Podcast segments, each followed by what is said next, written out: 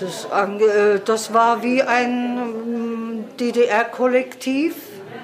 Es wurde sehr viel getrunken in der DDR. Wer zu spät kam zum Beispiel, konnte gleich mal eine Flasche mitbringen. Dann fiel die Vormittagsprobe erstmal aus. Ganz herzlich willkommen, liebe Puppenspieler. Puppenspieler. Puppentheater. Puppen, Puppenpuppe. Puppentheater. Ich habe hier ein Kinderfest organisiert. Mit Schminken, mit Puppentheater, mit. Herzlich willkommen bei Bis in die Puppen.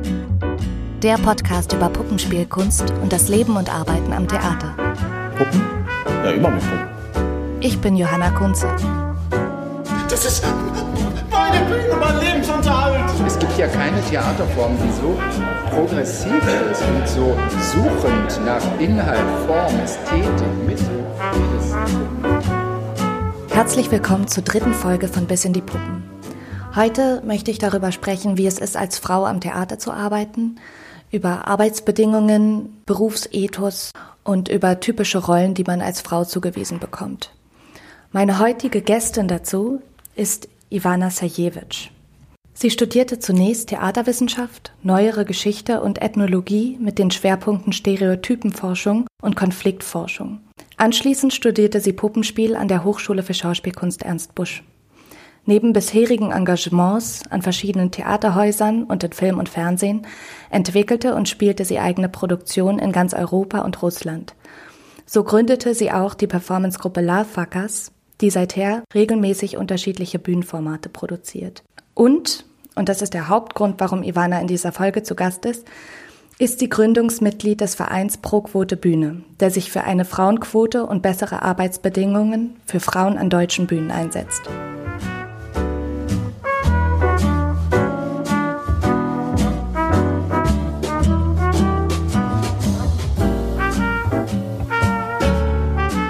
Meine erste Frage ist aber wie immer, wann hattest du zum ersten Mal Kontakt zum Puppenspiel und was hat dich daran fasziniert? Okay, also es waren im Grunde die Filme in den 80er Jahren. Ähm, an den allerersten, an den ich mich erinnern kann, das war Joey von 85 oder so und da kam so eine böse Bauchrednerpuppe vor. Und das hat mich total fasziniert und es war ja so diese Phase, wo dann ein Film nach dem anderen kam, also von Chucky über Gremlings, und dann auch so äh, komische Sachen wie Howard the Duck oder auch Der kleine Horrorladen als Musical. Und da waren ja immer in irgendeiner Form, also natürlich oft düstere Puppen, aber das fand ich irgendwie total anziehend und attraktiv. Und das war eigentlich mein erster Zugang tatsächlich dazu. Das ist ja spannend. Und dann hast du aber relativ, du hast dein zweites Studium ist erst Puppenspiel. Ja, genau. Also ich habe mich tatsächlich dafür interessiert. Es gab so verschiedene Etappen. Ich habe mal eine Marionette geschenkt bekommen als Kind, die ich nicht führen konnte und es hat mich total frustriert. Dann hatte ich mal überlegt, Puppen zu bauen und bin zum Berufsinformationszentrum. Da haben die mich ausgelacht, weil die gesagt haben, das äh, gibt's ja gar nicht, damit kann man nicht Geld verdienen. Und als ich schon studiert habe, habe ich in Berlin am Ethnologieinstitut einen Aushang gesehen von einem Puppenspieler, der einen Mitbewohner sucht und habe den angerufen und gesagt, ich brauche kein Zimmer, ich brauche keine Wohnung, aber ich will wissen, wie man Puppenspieler wird. Und da hat er mir von der Ernst Busch erzählt, die ich zwar kannte, aber mir nicht bewusst darüber war. Und dann habe ich noch versucht, eine Assistenz bei Neville Trenter zu bekommen. Ähm, bei so einer Akademie, die hat dann Micha Hatzius gekriegt und ich war beim Tanz, aber ich habe mich darüber sehr viel mit ihm unterhalten und auch über meine damals noch vorherrschende Vorliebe für Splatter und Horror. Und er hat mir dann tatsächlich empfohlen, mich zu bewerben, so dass ich da ganz gut reinpassen würde. Und dann habe ich noch mit Mitte 20 äh, quasi diesen, dieses ganze Aufnahmeprozedere vollzogen. Heute sprechen wir ja so ein bisschen über, äh, wie es ist, als Frau am Theater zu arbeiten, beziehungsweise als Frau im künstlerischen Bereich. Und da würde ich gerne wissen, wie hast du, wie hast du das bisher so wahrgenommen? Ist die Theaterbranche ähnlich ungerecht wie andere gesellschaftliche Bereiche für Frauen? Also erstmal sehe ich Theater tatsächlich als Nische, also als was Positives. Ähm, wo man eben auch bestimmte Fähigkeiten oder Interessen, die man vielleicht nicht so einfach in anderen Berufen ausüben kann, tatsächlich verwirklichen kann oder auch ausleben kann.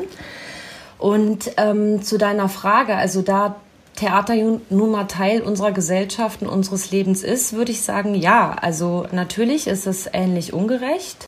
Aber ich versuche es mal positiv zu formulieren. Man kann ja immer Wege finden, damit umzugehen.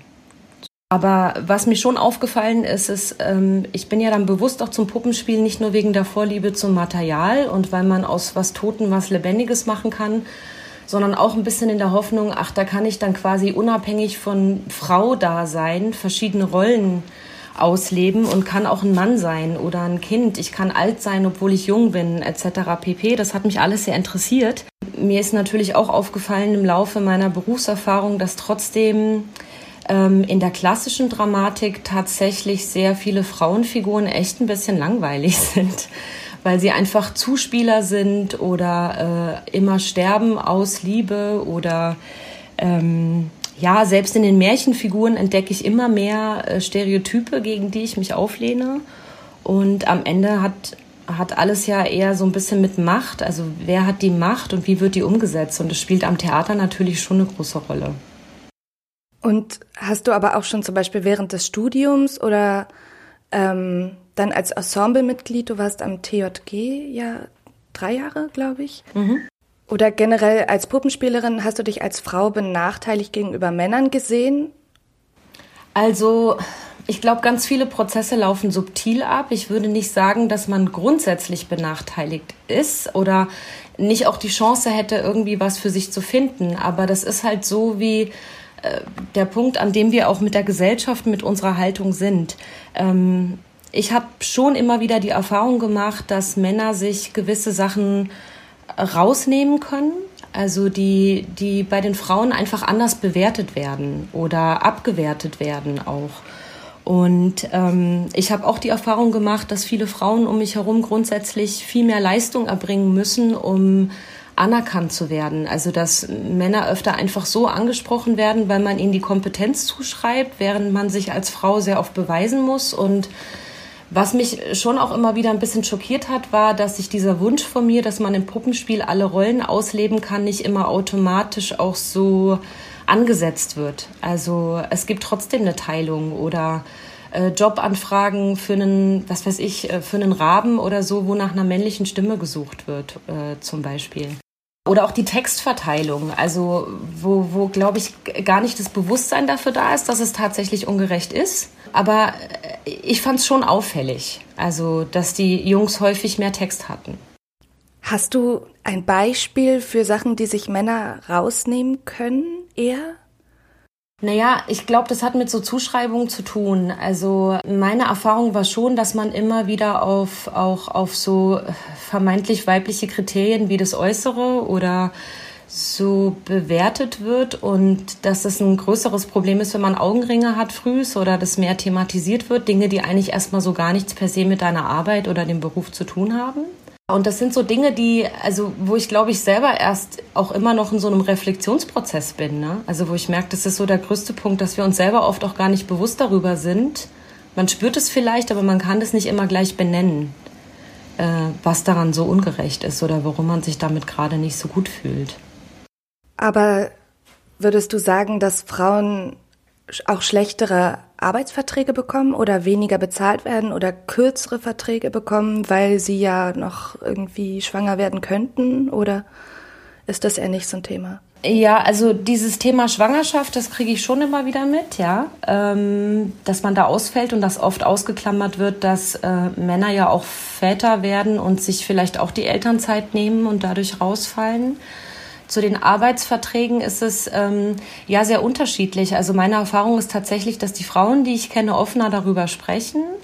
Und äh, ich weiß von anderen Regisseurinnen, Kolleginnen, dass es tatsächlich so ist, dass sie wesentlich schlechter verdienen, was ja auch ähm, in, in Studien belegt ist äh, tatsächlich dass Frauen da weit äh, drunter fallen. Ähm, denen wird dann immer zugeschrieben, dass sie vielleicht selber dran schuld sind, weil sie nicht so gut verhandeln können. Aber ich glaube, tatsächlich geht dem noch was voraus, nämlich einfach eine Selbstverständlichkeit in der Annahme. Und ich habe auch bei ähm, gewissen Vertragsverhandlungen auch solche Sachen gesagt bekommen, wie ähm, ein gestandener Regisseur bekommt vielleicht so viel wie das, was sie sich vorstellen, was, was ein ganz klarer Hinweis darauf war, dass es ein Mann ist der ähm, dadurch dann eben kompetenter ist. Oder dass man sich eben auch da wieder einfach viel mehr beweisen muss. Und ich auch die Erfahrung gemacht habe, dass Männer, die noch gar keine Regieerfahrung gemacht haben, häufig angefragt werden und das alles viel lockerer läuft. Also so im Sinne von, probier das doch mal, das könnte doch passen. Und die Frauen, die ich kenne, die sich immer ein bisschen mehr durchbeißen mussten.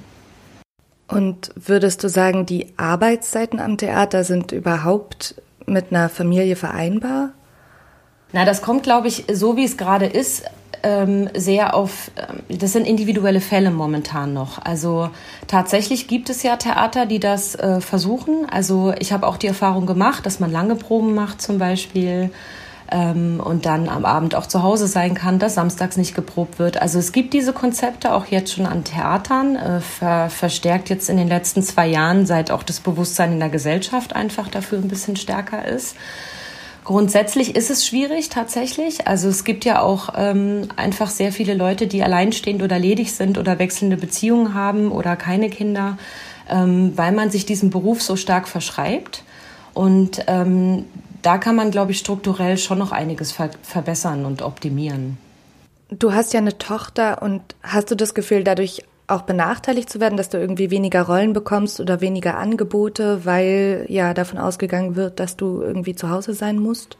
Also das würde ich tatsächlich nicht so sagen. Ähm, ich glaube aber auch, dass es daran liegt, dass ich immer sehr klar kommuniziere, dass ich einen Partner habe, der da sehr viel abdecken kann und der mir tatsächlich auch ähm, sehr viel Unterstützung bietet in den Zeiten, wo ich zum Beispiel sehr viel unterwegs bin. Und das ist ja aber kein Regelfall. Also ich weiß auch da über ähm, verschiedene Verbände oder Ensemble-Netzwerk, ähm, die sich da auch immer sehr stark dafür machen. Da gibt es auch Einzelfälle von Frauen, die auch in die Öffentlichkeit treten, dass es da durchaus Benachteiligung gibt. Also wenn du alleinerziehend bist und ähm, ein kleines Kind zu Hause hast, ist es natürlich super schwierig, geteilte Proben. Ähm, an einem Theater äh, die ganze Spielzeit über zu gewähren, ohne dich in Unkosten zu stürzen. Und dabei natürlich dann aber der Verdienst sehr gering ist und das häufig nicht mit eingeplant wird, dass du ähm, und ich weiß auch von vielen Frauen, die sich dann so Konzepte überlegen wie Au pair, weil sie dann mit diesen um, um die 500 Euro oder mehr pro Monat im Grunde günstiger fahren, als sich jeden Abend eine Kinderbetreuung zu suchen. Du hast es ja gerade schon mal ganz kurz angesprochen. Ähm, die MeToo-Bewegung, die war ja, ich glaube, vor 2017 ging das los, dass gerade Frauen aus der Schauspielbranche und aus dem künstlerischen Bereich ähm, mal darauf aufmerksam gemacht haben, auf Machtmissbrauch und sexuelle Belästigung am Arbeitsplatz. Hast du das Gefühl, dass sich seitdem etwas auch in der Inszenierungsweise und Wahrnehmung von Theatermachern verändert hat? Werden andere Themen auch behandelt? Äh, ja, also das nehme ich zwar schon so wahr. Es ist natürlich ein verstärktes Bewusstsein jetzt äh, dafür da und das währt auch weiter an. Trotzdem würde ich sagen, es ist immer noch nicht, es ist noch nicht überall hingedrungen. Es sind häufig die Theater, deren Profile eigentlich sowieso auch im, Vor im Vorfeld schon äh, für diese ähm, ja, Gender Diversity oder andere Themen irgendwie sich stark gemacht haben. Ich nehme auch verstärkt Unmut wahr über männliche Regisseure, die sich dann diese Themen aneignen.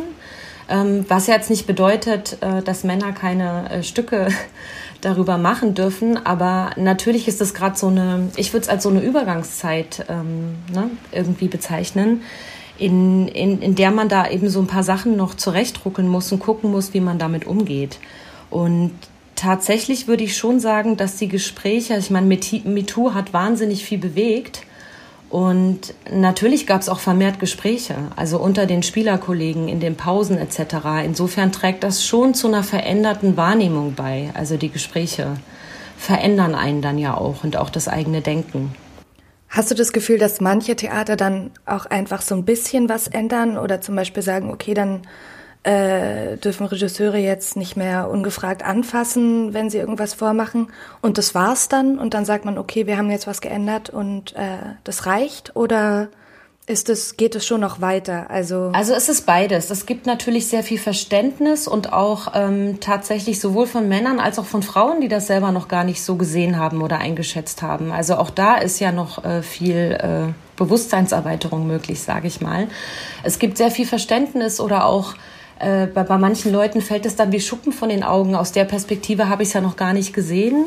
Ich habe tatsächlich aber auch viel äh, absurde Kommentare mitgekriegt oder auch Unverständnis über die Entwicklungen. Also von Kollegen, die dann sagen, ja, jetzt muss ich Angst haben, wie ich meine Kollegin, ob ich die überhaupt noch anfassen darf. Also wo ich denke, das ist doch ganz klar, dass es da einen riesen Unterschied gibt zwischen einer freundschaftlichen, äh, privaten, ähm, sei es jetzt eine Begrüßungsumarmung oder äh, in, in einem Gespräch so einer Geste und ähm, bis zur sexuellen Belästigung, das sind ja noch, noch einige Stufen dazwischen.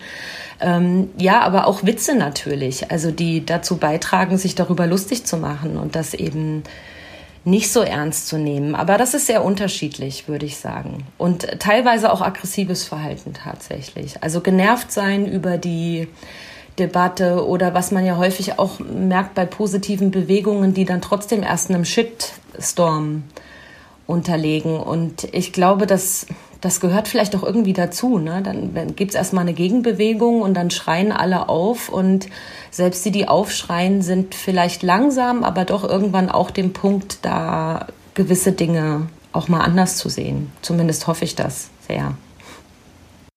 Ja, viele Regisseure oder viele ja, äh, Regisseure sind ja alte weiße Männer. Und wie würdest du sagen, gehen Regisseure mit der Debatte um? Sind die dann eher verunsichert, vorsichtig oder verständnislos? Also verunsicherte Regisseure habe ich jetzt noch nicht wirklich kennengelernt. Verständnislos gibt es sicherlich auch, ja. Also es gibt auch äh, es gibt auch einige, die das versuchen, in ihre Arbeit mit aufzunehmen oder das anzusprechen. Ich glaube, das hat häufig tatsächlich auch so mit der eigenen Prägung und dem eigenen Willen ähm, zu tun, was zu verändern. Mm. Dann würde ich jetzt ganz kurz das Assoziationsspiel dazwischen schieben, bevor wir zu Pro Quote Bühne kommen, dem Verein. Marco Polo. Das heißt, ich sage Begriffe und du sagst die erste Assoziation, die du damit hast. Bühne. Raum. Puppe. Möglich, Möglichkeit. Maske. Eine Aussage. Magie. Etwas Unerklärliches. Sprache. Verständigung. Spielerin großartiges Potenzial. Probe. Ähm, Zeit, sich zu entwickeln oder Zeit der Entwicklung. Schön. Genau, dann würde ich jetzt weitermachen mit dem Verein Pro Quote Bühne. Du bist ja Gründungsmitglied. Wie hat sich der Verein überhaupt gegründet und wofür setzt ihr euch genau ein? Also uns gibt es ja seit Oktober 2017. Wir setzen uns für Geschlechtergerechtigkeit und Chancengleichheit am Theater und in der Opernlandschaft ein. Und ausschlaggebend war tatsächlich die Studie, die in Auftrag gegeben wurde von der Staatsministerin Monika Grütters, Frauen in Kultur und Medien, ähm, die ja sehr schockierende Zahlen aufgezeigt hat. Also zum Beispiel, dass 80 Prozent der Intendanz- und Direktionsposten männlich besetzt sind, dass 70 Prozent der Regieaufträge an Männern vergeben werden, obwohl eigentlich über die Hälfte ähm, der Regiestudentinnen Frauen sind. Ähm, und dass auch bei den Autoren oder in der Autorenschaft 50 Prozent der Männer sozusagen vorherrschen. An dieser Stelle eine kurze Anmerkung der Redaktion. Ivana hat uns auch gebeten, das Ganze nochmal richtig zu stellen. Bezogen auf die Autorenschaft im Theater betrug der Männereinteil nach dieser Studie natürlich nicht nur 50 Prozent, womit ja Geschlechterparität bereits erreicht wäre, sondern 74 Prozent, womit auch dieser Bereich der Theaterbranche klar männlich dominiert ist. Ich verlinke euch besagte Studie aber auch nochmal in den Show Notes, damit alle Fakten, die hier genannt werden, klar nachvollziehbar und einsehbar sind. Und jetzt weiterhin viel Spaß mit dieser Folge. Genau, und dann war eben der Wunsch da, sich in einer eigenen Form, ähm, in einem Zusammenschluss unter Pro-Quote, was es ja auch in anderen Bereichen gibt, für Film, für Medizin etc., ähm, für diese Belange einzutreten. Und dafür haben sich eine große Gruppe von starken Frauen sehr stark gemacht. Toll. Ähm, Wenn man jetzt so hört, wie viele Männer in führenden Positionen sind oder Regie führen, kann man davon ausgehen, dass das, was man hauptsächlich am Theater oder in der Oper sieht, dass das die männliche Sichtweise auf die Welt ist? Äh, ja, natürlich. Also abgesehen davon, dass ich, ähm, also so wichtig ich diese Belange finde, muss man natürlich immer gucken, dass wir Menschen sind und äh, jeder von uns ja sowieso unterschiedliche Perspektiven bringt. Und das heißt ja nicht, dass jetzt jeder Mann per se eine uninteressante oder schlechte Perspektive hat. Ne? So. Aber natürlich ähm, merke ich auch immer mehr in meiner Auseinandersetzung, auch im Privaten, wie stark das verankert ist. Und deswegen würde ich mittlerweile auch sehr selbstbewusst und sehr klar sagen, ja, es ist männlich dominiert ähm, das, was wir aus diesem männlich gemacht haben in den ganzen letzten Jahrhunderten. Es, es ist ein bisschen seltsam, weil ja, ich glaube, das war auch in dieser Studie, zwei Drittel des Publikums eigentlich weiblich sind. Irre. Aber sind zum Beispiel auch Männer Vereinsmitglieder bei euch? Oder setzen sich auch Männer dafür ein, ja, also zum Glück schon. Äh, zu, zum, also was heißt zum Glück schon? Eigentlich ist es ja selbstverständlich.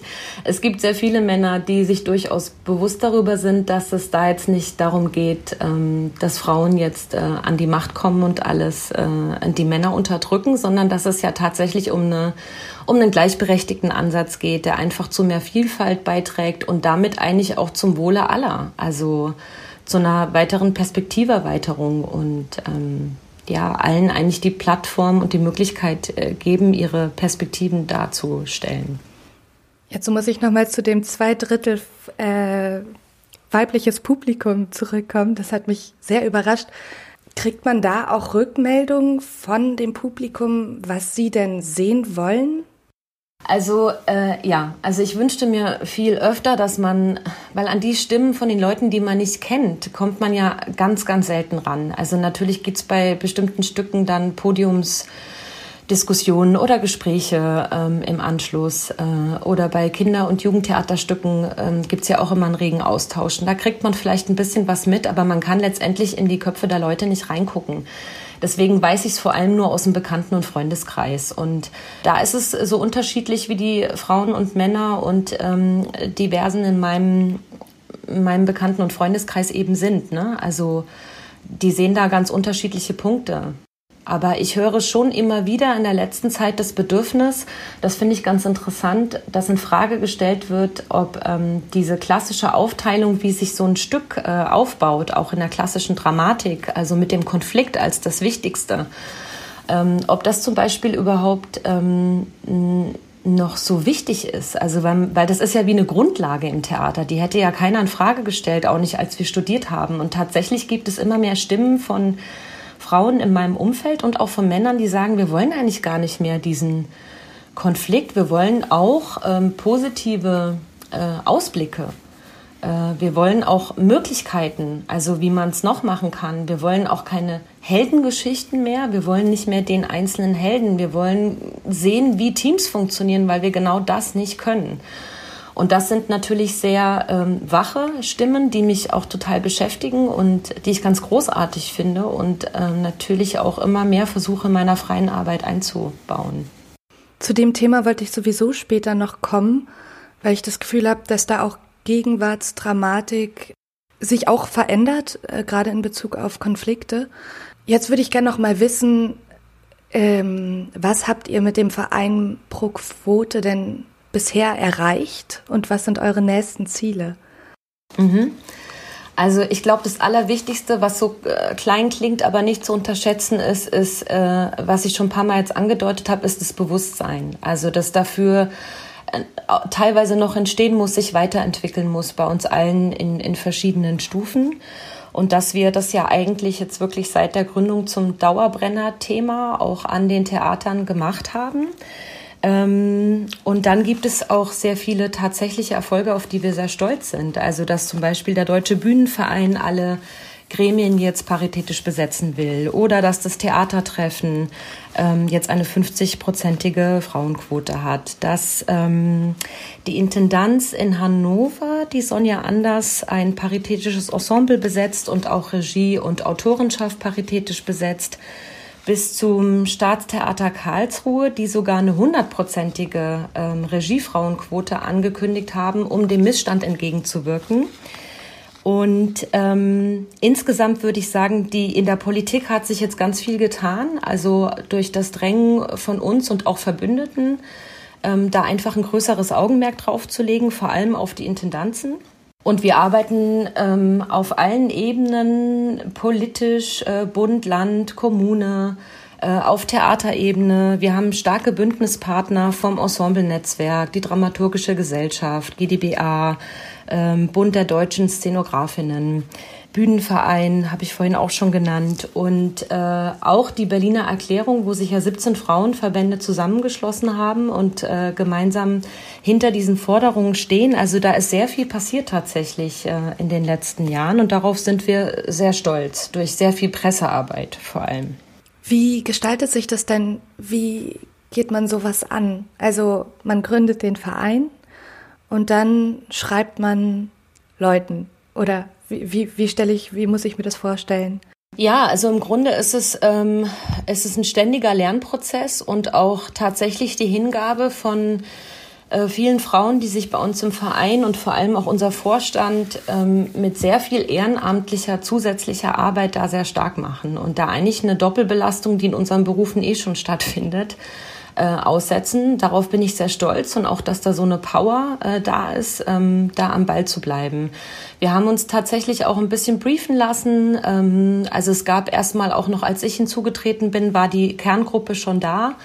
Und da gab es auch schon Überlegungen, wie wir mit einer Pressekonferenz in die Öffentlichkeit treten, ähm, dass die Homepage, dass unsere Ziele dass äh, quasi alles schon im Vorfeld in, in einem Jahr mindestens einjährigen Vorarbeit quasi aufgebaut wurde, um dann eben mit dieser Pressekonferenz im Oktober sich offiziell zu gründen. Und seitdem kam dann so eins zum anderen. Ne? Also ähm, wir kriegen ja auch immer wieder mit, was gerade wo ak akut irgendwie getan werden kann und getan werden muss. Und unser Hauptziel, nämlich die 50-prozentige Quote, ist ja auch ein immer noch fortwährender Arbeitsprozess. Da habe ich jetzt noch mal eine Frage zum Thema Berufsehre, auch weil du gerade von Doppelbelastung gesprochen hast. Ich habe das Gefühl, das Wort Berufsehre in Bezug auf Theater kommt ganz oft oder wird ganz oft in Zusammenhang mit relativ, finde ich, fragwürdigen Arbeitsbedingungen äh, wird davon oft gesprochen. Zum Beispiel wird immer wieder das Spielen, wenn man krank ist. Man muss auf die Bühne, egal wie es einem geht. Dann Proben, die teilweise irgendwie bis zwei Uhr nachts gehen. Man wird angeschrien, man muss Text lernen zu Hause und sich vorbereiten, was eine Zeit ist, die meistens nicht mit bezahlt wird. Und da frage ich mich, warum verschreibt man sich so diesem Beruf, dass man das als Ehre bezeichnet, anstatt das mal anzusprechen und dass es angeprangert werden könnte. Muss man sich damit abfinden oder gibt es da schon? Also auch da habe ich tatsächlich den Eindruck, dass sich was bewegt. Aber es stimmt natürlich, ich bin selbst auch in einer Zeit ähm, in den Beruf oder in die ersten Berufsjahre gestiegen. Ähm, das ist tatsächlich ein No-Go. Also es muss schon richtig ähm, fundamentaler Grund vorliegen, nicht zu einer Probe zu kommen.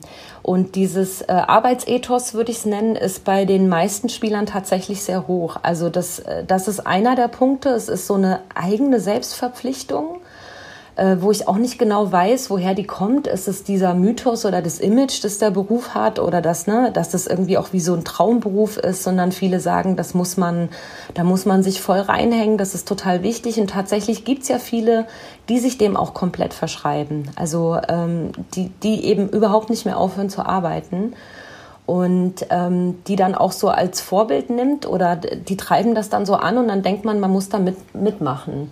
Und ähm, ich kenne tatsächlich auch Fälle, wo es wirklich äh, krasse äh, Situationen gab oder ähm, schon heftige Erkrankungen und trotzdem weitergemacht wurde oder man sich einfach mit irgendwelchen Medikamenten versucht wieder ähm, fit zu machen. Das gibt es auf jeden Fall. Also es gibt natürlich auch immer ähm, Situationen, wo die Leute da ähm, weicher sind oder sagen, hört mal zu, ihr müsst auf eure Gesundheit achten, ihr müsst es selber entscheiden.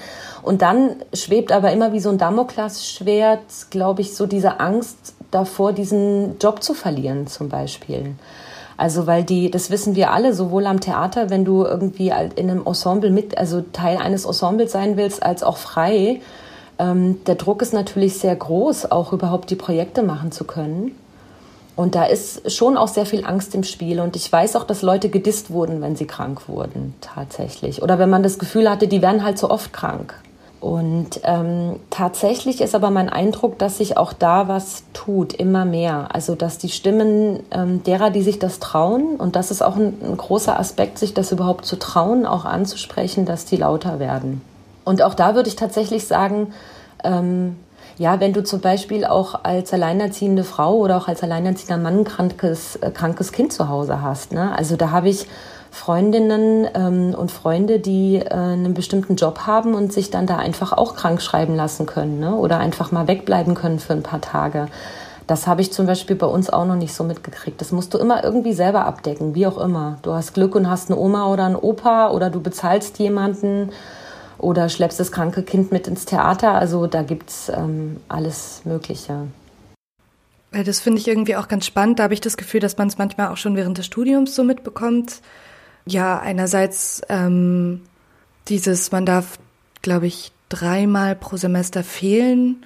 Und wenn du öfter krank bist, dann ja, musst du Zusatzleistung machen und oft wird man dann auch schräg angeguckt, wenn man krank ist oder eben das Gefühl jemand hat, dass man so oft krank ist.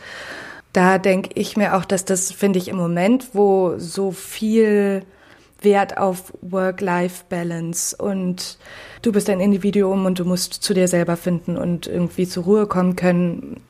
Da irgendwie ist ja schon Thema im Moment.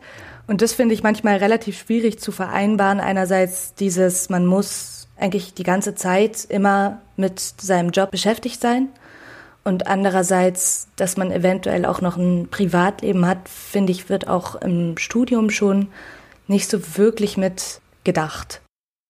Ja, äh, sicherlich. Und ich sehe es aber trotzdem auch ambivalent, muss ich sagen, weil das ist echt ein Grenzbereich. Also weil Work-Life-Balance, ähm, also ich, ich kenne tatsächlich auch Frauen, die sagen, nee, gibt's halt nicht. Also am Theater gibt es einfach nicht, weil Work is Life. Also das hat eben genau mit dieser Haltung, dass man sich dem verschreibt. Und ich kenne das auch, wenn ich dann quasi eigenverantwortlich mich Projekten verschreibe ähm, und das hört ja nicht auf. Also das, du gehst ja nicht irgendwie frühst zur Arbeit und kommst dann nachmittags nach Hause und dann bist du fertig und kannst deinen Hobbys nachgehen, sondern tatsächlich ähm, verschmelzen die Lebensbereiche ja.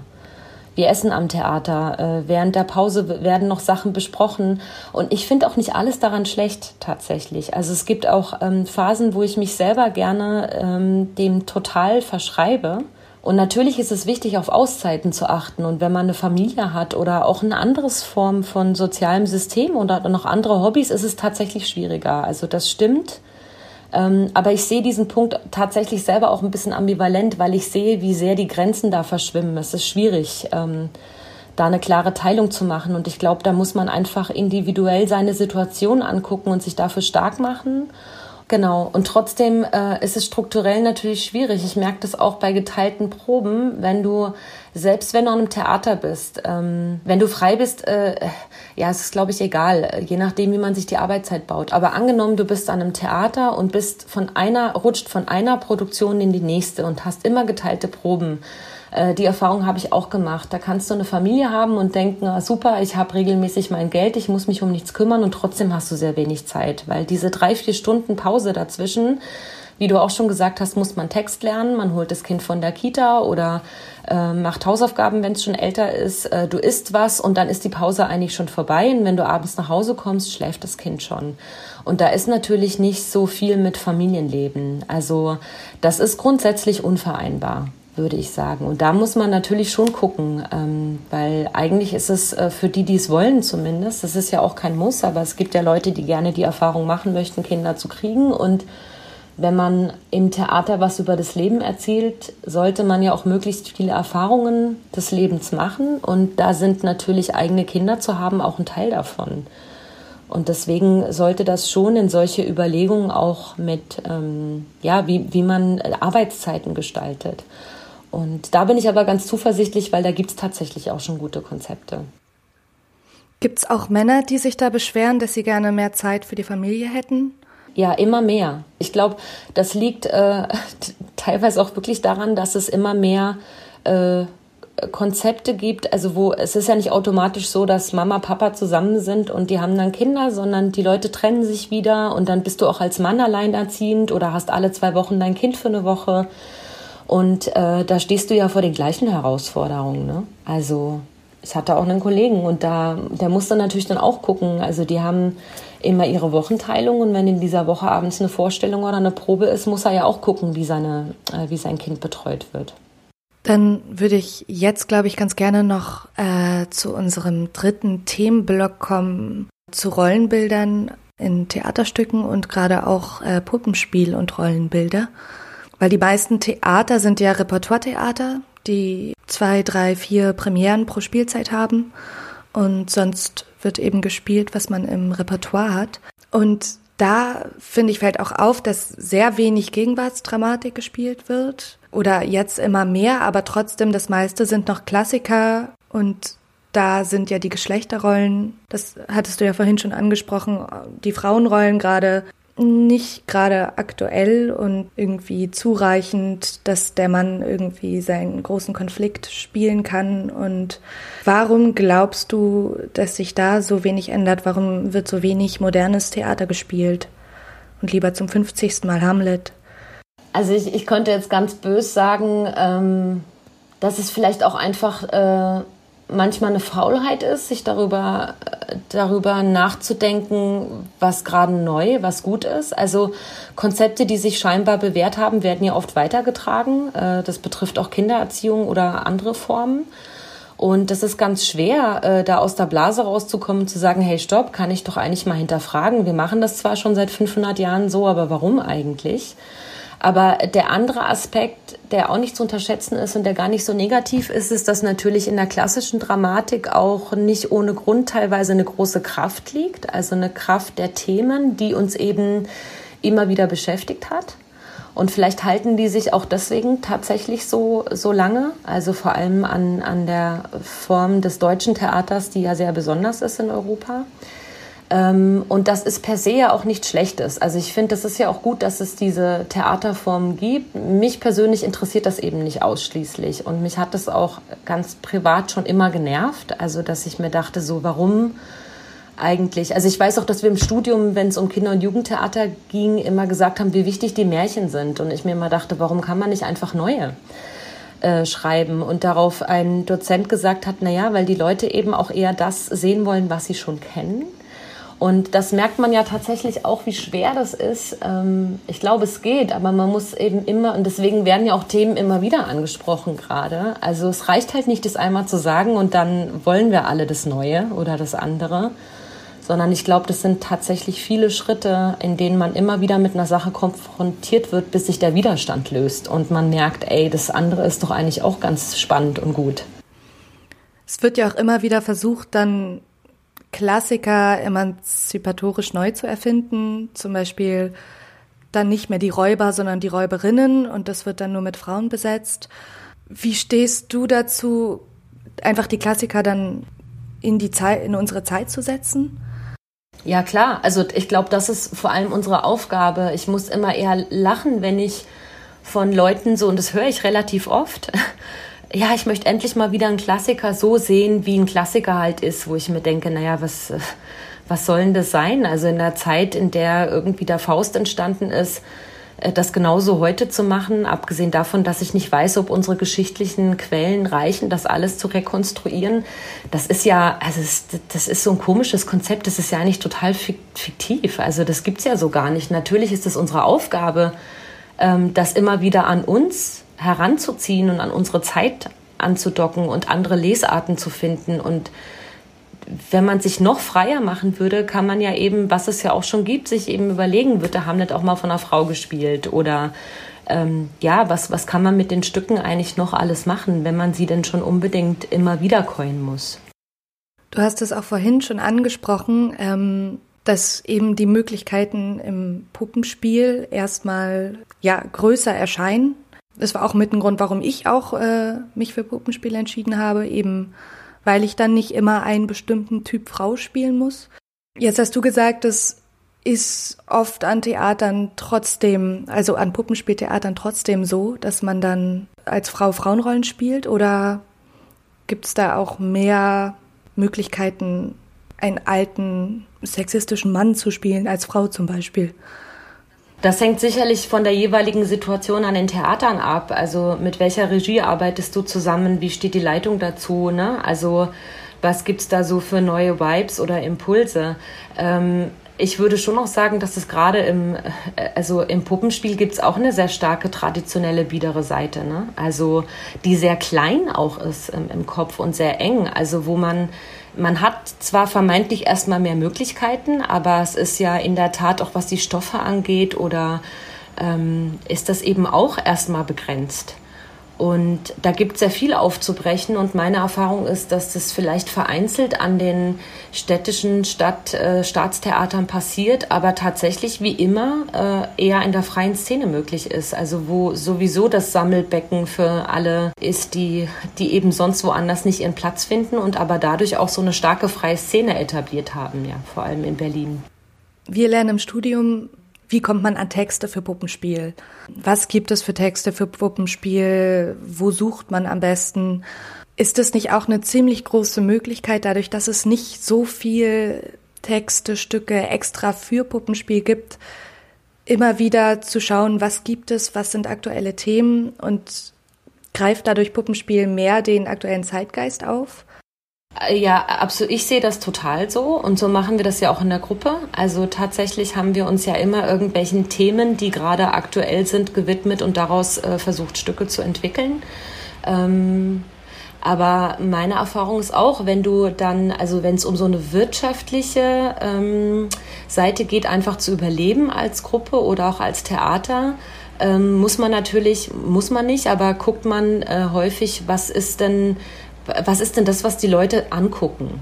Und das ist eben tatsächlich immer wieder auch das, was sie irgendwie kennen, wo sie andocken können. Und das, äh, ja, das ist einfach ein, ich sag mal, es ist eine schönere Herausforderung, aber auch ein schwierigerer Weg, sowas zu etablieren, da neue Formen zu finden, Performatives mit äh, Puppenspiel zu mischen. Das war auch unsere Erfahrung, dass das noch gar nicht so so gesetzt ist, dass man sich das eigentlich noch erschließen muss, auch Festivals zu gucken, wo, wo man dann mit seinem Profil und seinen Formaten eigentlich hinpasst, weil an die klassischen Festivals der, dieser traditionellen Puppenbühnen passt man nicht so richtig hin, aber in den Performance-Bereich passt man vielleicht auch nicht so richtig. Also da, ähm, ja, da ist noch viel Luft nach oben und ich hoffe auch, dass da einfach mehr Leute auch von der organisatorischen oder kuratorischen Seite kommen und sagen, wow, super, äh, kann man doch vielleicht mal was entwickeln und denen eine Plattform geben. Das Schöne bei Puppenspiel finde ich ja auch, dass es eben abstrakter und zeichenhafter ist als Schauspieltheater.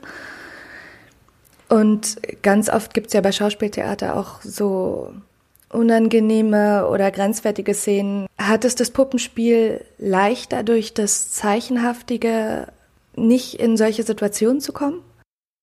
Ja, aber auch äh, in, in meiner Erfahrung nein. Also ja, tendenziell würde ich sagen, die Verfremdung macht es leichter, sich Sachen rauszunehmen. Das kennen wir alle, ne? Also du kannst mit einer Puppe die Dinge ganz anders sagen. Das ist natürlich leichter, weil das, äh, weil du dich identifizierst mit diesem Material und das irgendwie ja nochmal diese, die ist ja wie eine Brechtsche Verfremdung eigentlich. Aber absurderweise hatten wir auch mit unserer Gruppe Situationen, äh, da, da gab es zum Beispiel mal ein Stück über Serienmörder. Mm, das hat uns einfach als Frauen auch sehr stark beschäftigt, weil die Opfer ja häufig Frauen sind und wir diesem Phänomen da so auf die Spur gegangen sind. Und das wurde dann auch von so politisch korrekten Linken total auseinandergenommen und ähm, mit der Bitte verbunden, in zukünftigen Vorstellungen vielleicht Hinweise zu geben als Schild, das geschossen wird in dem Stück. Und ich möchte nur betonen, dass diejenigen, die geschossen haben, waren so kleine Handpuppen, also so kleine Elefanten und Schweine. Und wir waren uns einfach nicht bewusst darüber, dass diese Form, die wir da gefunden haben, die bei uns auch zu einer Entladung tatsächlich beigetragen hat und auch äh, versucht haben, bei der ganzen Tragik irgendwie auch was äh, Humorvolles zu finden oder über den Humor sich zu entladen, dass das trotzdem so also die Gemüter so stark erhitzen würde. Damit haben wir nicht, halt wirklich nicht gerechnet. Also uns wurde dann bewusste Provokation unterstellt, aber war eigentlich gar nicht so der Ansatz. Also insofern bietet es auch immer wieder Überraschungen. Aber hast du das Gefühl, das passiert nicht generell öfter, dass das Publikum etwas als Provokation oder als unangenehm und bestimmt schrecklich für die Schauspieler oder SpielerInnen auffasst, obwohl es gar nicht so gemeint oder gedacht oder ja, obwohl es gar nicht provozieren sollte und auch für alle irgendwie im Rahmen eigentlich in Ordnung war? Ich glaube, dass es immer wieder passiert und das ist ja auch per se nichts Schlimmes, weil das ist ja auch das Tolle und die Freiheit auch der, der Zuschauer, jedes einzelnen Zuschauers, der ja auch mit seiner Prägung dann äh, sich da in so einen Theatersaal setzt oder auf so einen Platz setzt und sich das anguckt. Ähm, und wie sie das dann wahrnehmen, hat ja sehr viel mehr mit denen selber auch zu tun. Ich glaube, es passiert immer wieder, dass etwas, was gar nicht beabsichtigt war, äh, eine völlig äh, neue Wirkung erzielt. Und das ist ja aber auch, äh, man muss es ja nicht nur negativ sehen. Das ist ja auch das Besondere daran, dass man eben nicht wirklich immer wissen kann. Weil ich glaube, sobald man weiß, wenn man ein Projekt entwickelt, wie genau das ankommt, wird es vielleicht auch ein bisschen langweilig. Das stimmt wahrscheinlich. Jetzt noch eine Frage, was wäre deine Vision für ein zeitgemäßes Theater oder für ein zeitgemäßes Kollektiv? Du hast ja eins, vielleicht ist es das auch schon, aber ja, also es ist eine echt schöne Frage. Ich fände es einfach toll, was auch zum Teil schon ist, äh, dass es weiterhin vielfältig bleibt. So, und bloß nicht reglementiert wird, weil die Gefahr auch, dass die Dinge sich verschlechtern, besteht ja auch. Ne? Also wir reden immer von Verbesserung und Optimierung, aber es besteht ja auch die Gefahr, dass sich Dinge verschlechtern. Und es gibt ja auch politisch tatsächliche Bedrohung, dass wir noch enger werden müssen. Ähm, das fände ich ein großes Drama. Aber was mich sehr lange schon beschäftigt, ist tatsächlich, weil wir auch so viel über das Publikum gesprochen haben, wie kommt man raus aus dieser Blase? Ich liebe meinen Beruf und äh, eigentlich wusste ich das auch. Theater ist elitär. Und trotzdem beschäftigt mich das immer mehr. Also wie, ja, also wie schafft man es irgendwie mehr Leute anzusprechen, ohne deswegen automatisch ähm, eine gewisse Art von Volkstheater oder Komödienstadel zu machen. Ne? Also wie kriegt man das Theater weniger elitär und ähm, kann wirklich verschiedene Leute ansprechen? Das beschäftigt mich stark und auch zu einem zeitgemäßen Theater gehört für mich der Arbeitsprozess dazu, der immer mehr beleuchtet wird, aber früher überhaupt ein großes Mysterium war und auch sehr mystifiziert wurde. Und ich merke für mich, es ist immer wichtiger, gute Arbeitsprozesse zu finden, tatsächlich. Also die Arbeit ist anstrengend genug und Konflikte gibt es sowieso und die sind oft auch produktiv und das ist wichtig und gut. Aber man muss sie nicht noch künstlich schärfen durch Ungerechtigkeiten oder Machtansprüche oder äh, riesengroße Egos, die auch oft, finde ich, fälschlicherweise in den Theatern einfach akzeptiert werden. Neigen Männer da eher zu Machtansprüchen und großen Egos oder gibt es auch Diven?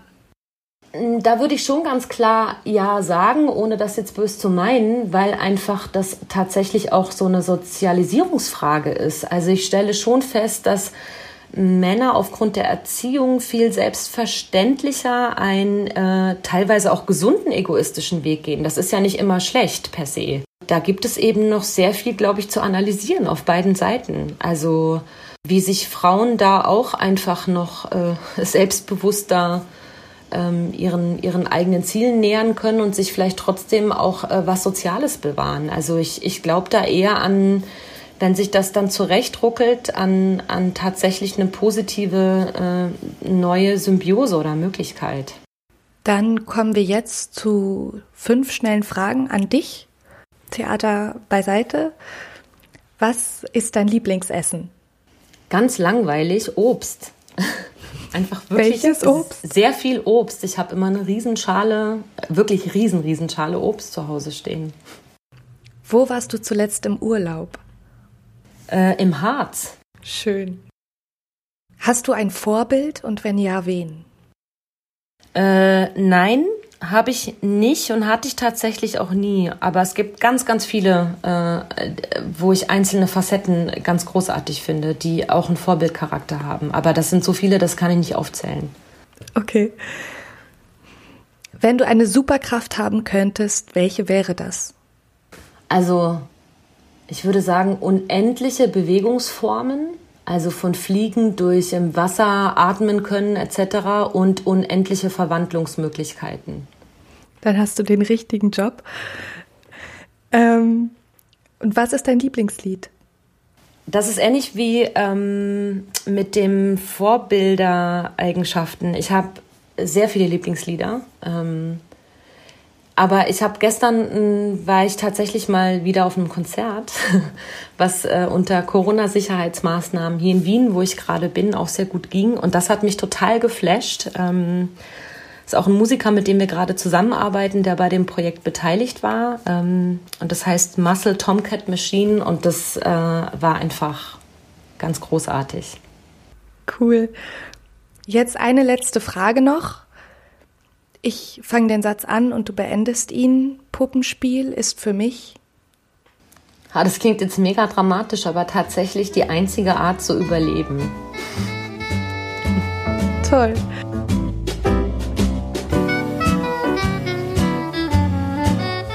Das war die dritte Folge.